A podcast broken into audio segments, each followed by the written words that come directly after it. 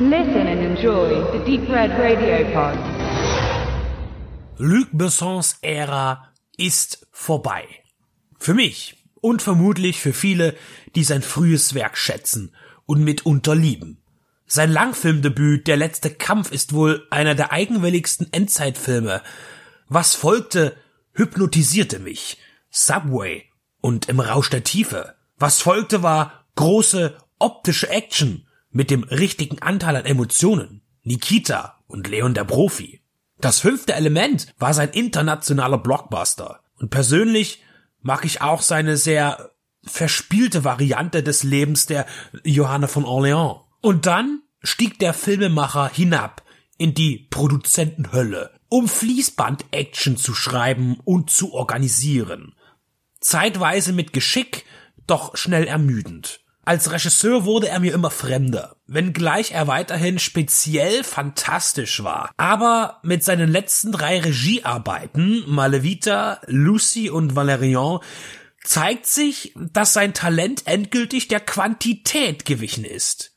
Alle drei sind sie anders, haben eine Idee, füllen die Erwartungen des Bekannten jedoch nicht aus. Und nun ist da Anna. Bessons Kopie und Neuinterpretation von Nikita.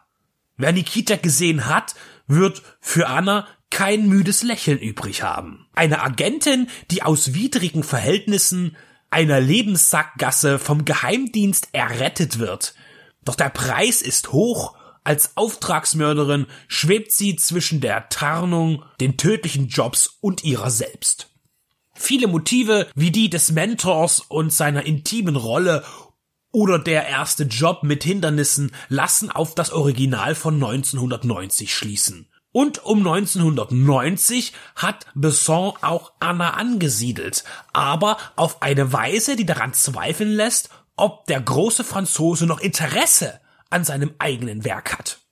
Noch nie habe ich in einem A-Film, aber auch allgemein, so ein schlampiges Production Design gesehen. Es treibt einen zum Wahnsinn. Ist man wirklich so empfindlich geworden, dass man auf alles reagiert? Nein. Die Handlung spannt sich von 1985 bis in die frühen 90er Jahre. Handlungsorte sind hauptsächlich Paris und Moskau. Nichts passt aber. Ein großes Ungleichgewicht drängt sich auf, das auch ohne Recherche bitter aufstößt und dem Thriller keine Berechtigung verleiht, sich als solchen wahrhaft bezeichnen zu dürfen. Es ist die Summe der Fehler, die modischen Schnitte der Herrenanzüge, die nicht nach 1990 passen, der Skoda Yeti, gebaut erst ab 2009 und noch viele weitere Fahrzeugmodelle, die sich neben zeitlich passenden Laders platzieren, die von einer Zeitmaschine dazwischen geschmuggelt wurden zu sein müssen.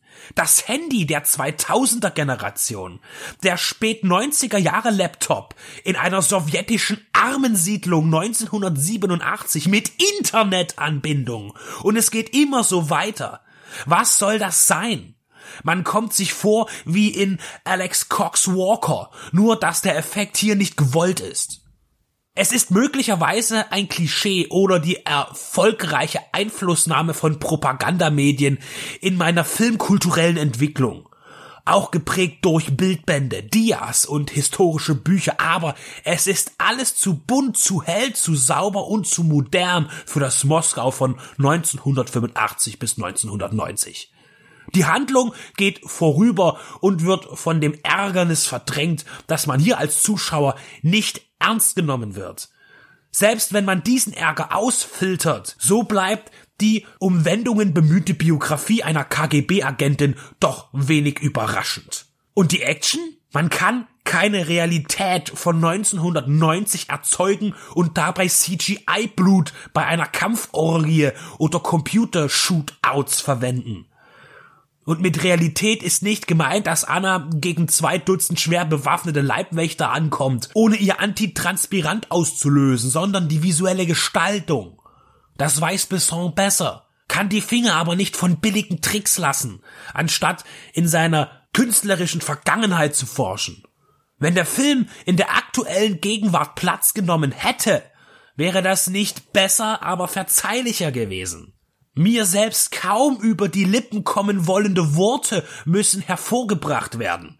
Red Sparrow mit Jennifer Lawrence als russische Agentin, der zur etwa gleichen Zeit entstanden ist, bietet wesentlich mehr. Auch wenn diese beiden Filme wirken wie die Origin Stories von Black Widow.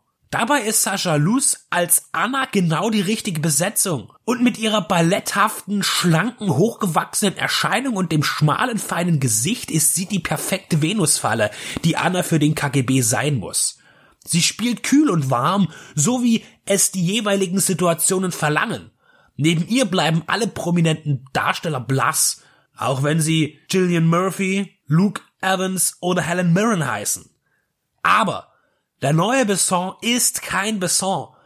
Da kann Eric Serra die Musik komponieren und Thierry Arbogast die Kamera führen. So wie einst in den guten alten Tagen. Es hilft nichts. Es ist nicht ausgefeilt, die Handlung und das Visuelle nicht verbunden, die Action zu platt und lieblos dahingeschnitten. Doch wenn Besson filmisch nicht mehr der sein möchte oder kann, der er einst war, und für den auch etwas stand, und er sich nun am gängigen Husch-Husch-Kino orientiert, dann ist seine inszenatorische Ära eben als beendet anzusehen.